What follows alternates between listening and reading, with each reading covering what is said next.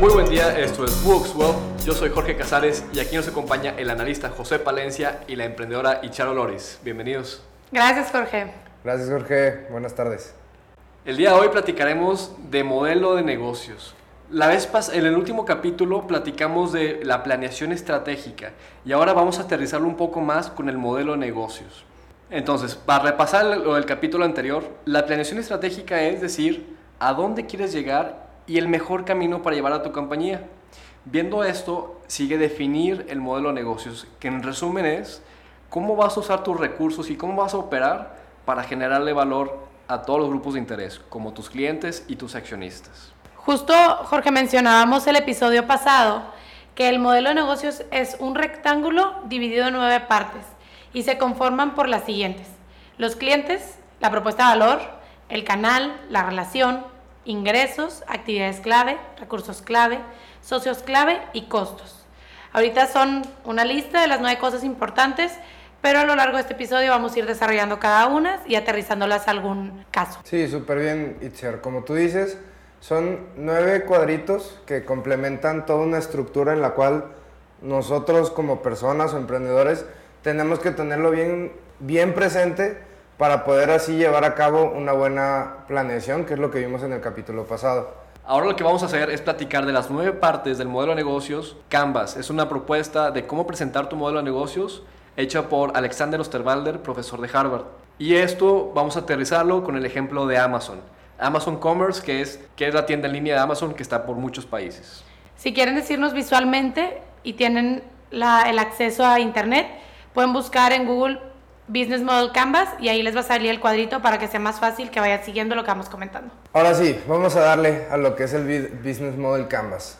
Una parte muy importante, en, yo creo que en todos los modelos de negocios, no me van a dejar mentir ni Chiar ni Jorge, es el cliente. ¿A quién le estamos llegando y cómo le estamos llegando? Al fin y al cabo nosotros tenemos diferentes productos y servicios que los que van a ser los consumidores pues son el cliente, o sea, es, es el mercado objetivo.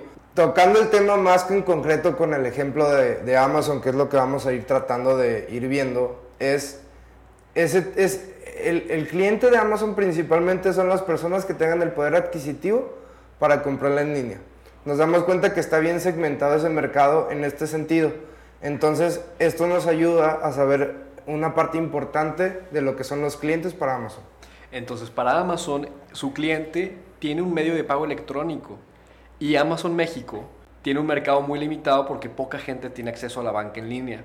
Entonces, surgen innovaciones. Con esto, Amazon crea el Amazon Pay o para depositar en Oxxo y con eso la gente que no tiene tarjeta de crédito también puede comprar en Amazon. Con esto Amazon extiende todo su posible mercado. Eso es súper interesante y a lo mejor la gente que nos está escuchando se puede preguntar, ¿por qué empezamos definiendo el cliente? ¿Cuál es nuestro mercado target? Como lo hemos comentado en otros episodios, creo que eh, es muy importante definirlo porque puede que tengas la innovación del siglo, pero si no hay gente que te lo vaya a comprar, pues no sirve de nada. Las ventas es lo principal que debemos conseguir cuando tenemos un emprendimiento o un negocio. Es por eso que empezamos con, con, el tema de cliente y Amazon lo hace muy bien porque como bien menciona Jorge, este tema de, de poder pagar en Oxos amplía su sector del mercado. Esto está súper relacionado con la propuesta de valor, que es lo que quiere el cliente. La propuesta de valor ahora sí que es lo que nos distingue como empresa de, las de, la, de la competencia, por así decirlo. Nosotros tenemos un producto o servicio el cual está distinguido por esta propuesta de valor. Voy a regresar a la parte de Amazon. ¿Cuál es la propuesta de valor de Amazon en ese sentido? ¿Qué lo distingue de los diferentes tipos de, de plataformas que venden en línea? La eficiencia en envíos es una parte muy importante, ya, ya que nosotros como clientes sabemos que esa parte ya la tiene bien medida Amazon porque tiene una eficiencia bárbara en que nos llegan las cosas de un día a otro. De ahí también tenemos el, lo, lo amigable que es la plataforma para, para el cliente en la cuestión de compra-venta de productos, ya que también tiene una parte para los que venden productos tengan bien posicionado su producto dentro de la lista. Entonces, si entendemos bien la necesidad del cliente que es adquirir un producto, las alternativas que tiene el cliente es ir a una tienda física o comprar en línea. Antes comprar en línea tomaba mucho tiempo, era peligroso, no sabías si te iba a gustar el producto, te daba miedo regresarlo Y Amazon busca resolver todo esto ofreciendo una propuesta de valor que en resumen es confianza, eficiencia y total transparencia en cómo va tu producto, en qué estatus vas, si ya se entregó, cuándo lo, vas, lo esperas recibir. Sí, de hecho creo que podemos ver cómo ha reaccionado la gente ante el servicio de Amazon, porque antes o a las generaciones que van más adelante que nosotros, eh, les daba miedo comprar en línea porque les causaba incertidumbre, porque les causaba cierto miedo. Y creo que Amazon ha sido un parteaguas en que la gente decida y dé ese paso adelante comprar en internet. Porque se escucha muchísimo que dicen, ay, pídelo por Amazon. No te dicen, pídelo por otra plataforma o pídelo por internet. Como que ya es, es la frase, es pídelo por Amazon. Y eso habla de que toda la propuesta de valor o el diferenciador de Amazon realmente está y los clientes lo entendemos y por eso lo elegimos. Y esto lo que hacen aquí es mantener su reputación. Es súper importante, es lo clave en esta parte, mantener la reputación. Entonces aquí vamos a ver la relación clave que tiene Amazon con sus clientes. Y esa a la otra parte, al otro cuadrito que tenemos dentro del modelo, que son los canales. ¿A qué se refiere con canales? Es el contacto que tiene la empresa para ofrecer su producto o servicio. En este caso de Amazon en específico, Sabemos que es la parte de en línea, que yo cualquier computadora puedo poner amazon.com.mx o cualquier otra cuenta sin hacer publicidad, este, y ver toda la, gama de productos que tiene. Y también está la app móvil, que todos ya yo creo que la tenemos en nuestro teléfono. ¿Qué genera esto? Esto genera que los clientes sean más fácil o más factible la compra de productos. Esto es uno de los canales más importantes y algo bien importante es que ellos son dueños de este canal. ¿A qué me refiero con eso? Ellos son dueños del canal, ellos tienen todo el control de cómo vas comprando en el proceso de compra. Por ejemplo, patentaron el One Click Buy. O sea, con un clic ya compraste el producto. No tienes que poner tu tarjeta, no tienes que poner el domicilio. Con un clic se compra. Esto tiene muchísimos beneficios y lo tienen patentado. Creo que la patente está por vencer. Esto facilita mucho el proceso y, al cliente ya no le piensa dos veces. Con un clic ya tiene su producto al día siguiente. En términos sencillos, para mí el canal es como el puente de la empresa al cliente final. ¿Cómo llegar a ti? Es verdad que en Amazon hay muchas líneas de negocio en donde ya no necesitas eh, el internet o la aplicación para poder llegar a ti. Pero para términos, de, términos prácticos, vamos a hablar únicamente de, de la parte de e-commerce de Amazon. De ahí tenemos lo que es la relación con el cliente, que lo podríamos definir en tres conceptos básicos que es la captación de los clientes, que son el mercado objetivo que yo quiero tener dentro de mi plataforma, retener, que es que ellos se queden conmigo y se vuelvan clientes recurrentes de lo que yo ofrezco, y el crecimiento, que al fin y al cabo se expanda toda la comunidad que yo, que yo estoy adquiriendo con este tipo de servicios o productos y cada vez se vuelvan más grande. Eso me parece muy interesante porque habla de la visión que tiene Amazon como compañía, ¿no? es no únicamente te capto como cliente, te conquisto, te enamoro y caes en, la venta de mis servicios o productos, sino te retengo, te, te, convierto en alguien leal y fiel a mí, porque mi servicio fue tan bueno que estás contento y quieres repetir. Es como cuando vas a un restaurante nuevo y comes una hamburguesa deliciosa, pues luego traes antojo de otra y vas a querer regresar. Y aparte de eso, busca crecer, no se queda conforme con los clientes que tiene al día de hoy, sino busca maneras de innovación para poder captar a nuevos clientes. Y todo esto parece que Amazon te va conociendo, ¿no? Te llegan los correos con el producto que estabas buscando justamente. Su análisis de datos es impresionante. Van conociendo qué buscas, no nada más qué compras, sino también qué buscaste en su página, qué detalle viste, cuánto tiempo estuviste viendo el producto y con eso pueden estar prediciendo qué quieres, qué vas a comprar y cuándo. Entonces, cuando te mandan un correo con productos, está bien segmentado. Hay muchos casos donde te, incluso te conoce mejor que a ti mismo. Son tan buenos que a veces asustan, ¿no? Que dices, ¿qué? ¿Cómo sabían que estaba pensando en que quería comprar una computadora? Porque te llega el correo. Pues no se asusten, es porque tienen un buen, una buena técnica para poder recaudar toda esta información. No te están viendo por la cámara de tu computadora. Y de ahí saltamos a lo que es los ingresos o fuentes de ingresos. Ya para terminar con este lado derecho, si están viendo el modelo que les dijimos en la, en la pantalla, yo aquí lo estoy viendo de frente, terminamos del lado derecho con lo que son los ingresos. Al fin y al cabo, ¿qué, qué negocio no quiere generar más ingresos para así su crecimiento? Lo, como se define los ingresos de Amazon, podríamos decir sencillamente que son varias partes, pero voy a concentrarme nada más en tres, que es la anualidad, que ya sabemos todos que existe Amazon Prime, el cual, aparte de incluir otros servicios, nos vamos a enfocar nada más en los envíos, que es la facilidad de los envíos y que sea más rápido. La venta directa, que es ya la cuestión de los productos que ellos tienen como base, que tienen una amplia gama de productos, y el third party sales o las ventas de terceros, que ya son más la cuestión de los, que, los vendedores que tienen ahí dentro sus productos y que quieren un posicionamiento específico de su marca o producto.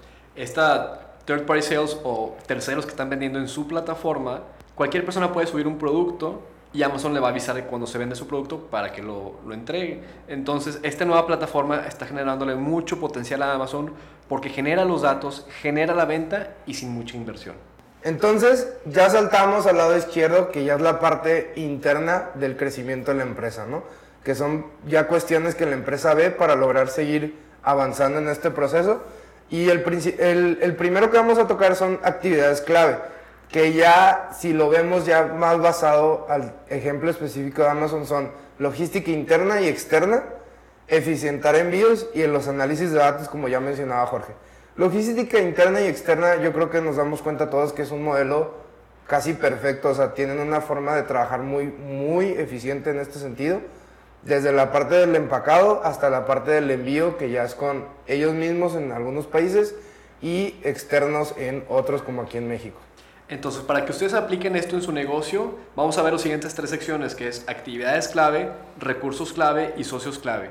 Aquí va todo lo que nos ayuda a hacer los cuadros anteriores, las secciones anteriores, que es, si tienes una propuesta de valor donde dice que vas a entregar muy rápido para quitarte la ansiedad, una actividad clave es una logística eficiente. El recurso aquí es la automatización de las bodegas para que pueda, pueda llegarte a tiempo y forma y el socio clave de FedEx, en donde están integrados para que puedan entregarte a tiempo. Entonces, con esta actividad, con estos recursos y con estos socios, logran proporcionarte a ti la propuesta de valor. Es súper importante esto que mencionas, Jorge, de esta interconexión o interdependencia entre cada uno de los recuadros para que puedas tener un buen resultado. Porque si comenzamos con una propuesta de valor y luego nuestras actividades clave, recursos clave no tienen a que ver o no te arrojan esa propuesta de valor, pues aquí ya tenemos una descompensación, por así decirlo, del modelo de negocios. Algo que me gustaría mencionar es que en esta parte no se pone toda la lista de actividades que tienes, todos los recursos que tienes, todos los socios que tienes. No, obviamente al ir creciendo van a ir incrementando, pero es importante generar un filtro en ver cuáles son clave y cuáles no. Y para poder decidirlo es muy fácil con una pregunta de, ¿esto es esencial para mi operación? ¿Sí o no? Si podría aportar, pero no es esencial, entonces no es algo clave.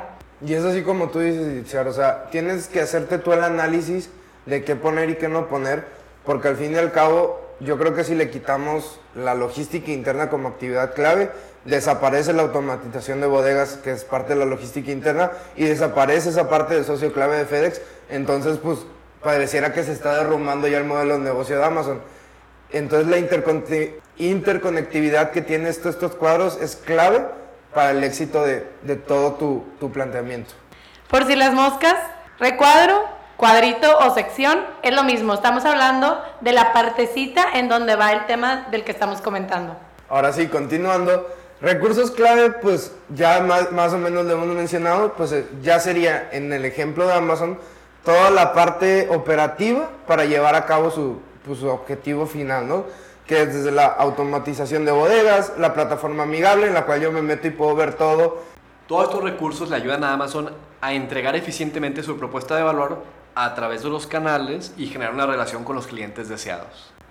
Y los socios clave, que ya son, como les dijimos, FedEx, hay un nuevo caso que en Estados Unidos Chase apoyó a Amazon a sacar una tarjeta que es Amazon Rewards, en la cual se apoyan en el sentido de darles más promociones por sacar este tipo de tarjetas. Y en México está el caso de Oxxo, que acepta pagos de Amazon, entonces no necesariamente tienes que hacer el pago en línea este tipo de alianzas que hacen con diferentes empresas los apoyan a impulsar más toda su propuesta de valor y todos los puntos que hemos visto a lo largo de este episodio. Aquí no es, no es, no es poner los socios, no es poner los proveedores ni los clientes, es poner una sociedad diferente que pocos pudieran conseguir. No es nada más poner a tu proveedor, es cómo te integras con él o si hay una alianza específica. Y lo que mencionaba Jorge, que realmente haga una diferencia y te contribuya a operar mejor. Me parece que OXO es la mejor manera de aterrizarlo.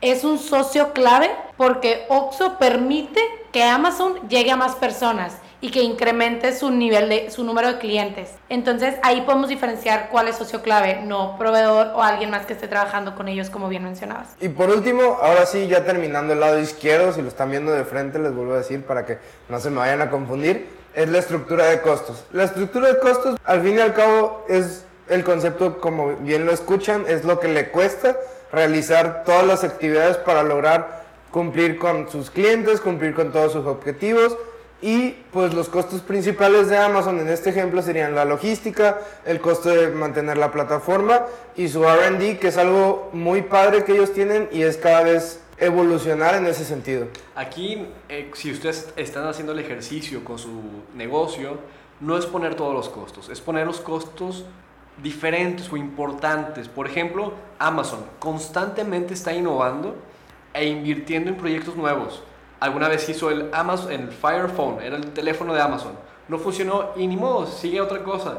Pero sí sacaron el Amazon Echo, donde tiene Alexa, y esta innovación sí ha resultado muy rentable. Entonces, parte clave de su modelo de negocios es estar invirtiendo constantemente en nuevos beneficios para el consumidor. Entonces, estas son las nueve secciones del modelo de negocios en donde si lo ven de frente, del lado derecho está toda la parte con el cliente y del lado izquierdo la parte clave operativa que te ayuda a ejecutar todo el modelo de negocios. Y en la parte de abajo están las finanzas, ingresos y gastos. Así es como visualmente lo representa Alexander Osterwalder en su libro, en su doctorado de Harvard, de manera muy práctica. Se recomienda llenar este ejercicio con post-its con tu equipo de trabajo porque es una manera muy sencilla de representar cómo tu negocio opera para generar valor. Por último, recuerden escribirnos a podcast.books.mx para que podamos responder a todas sus dudas. Mándenos sus casos y aquí los vamos platicando. Eso es todo por hoy, muchas gracias por escucharnos y recuerden que estamos publicando nuevos episodios cada martes y jueves con José Palencia e Icharo Loris. Yo soy Jorge Casares. Muchas gracias. Jorge Israel Casares Zambrano es asesor en estrategias de inversión, certificado por la Comisión Nacional Bancaria y de Valor. Lo mencionado sobre las emisoras no debe ser tomado como recomendación de inversión. El asesor puede tener posiciones en las mismas. Este no puede tener relación profesional con las empresas mencionadas. Consulte a su asesor para cualquier decisión de inversión.